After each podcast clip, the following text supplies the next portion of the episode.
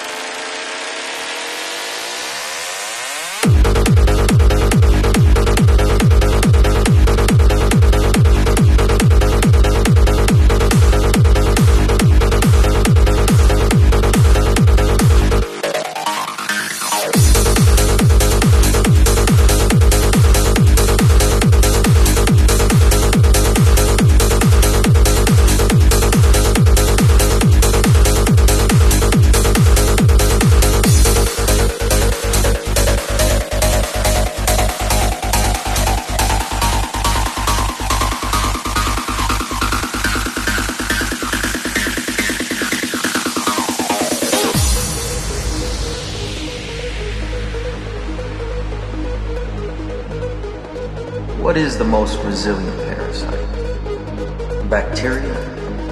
A virus? An idea? Resilient, highly contagious. Once an idea has taken hold of the brain, it's almost impossible to eradicate.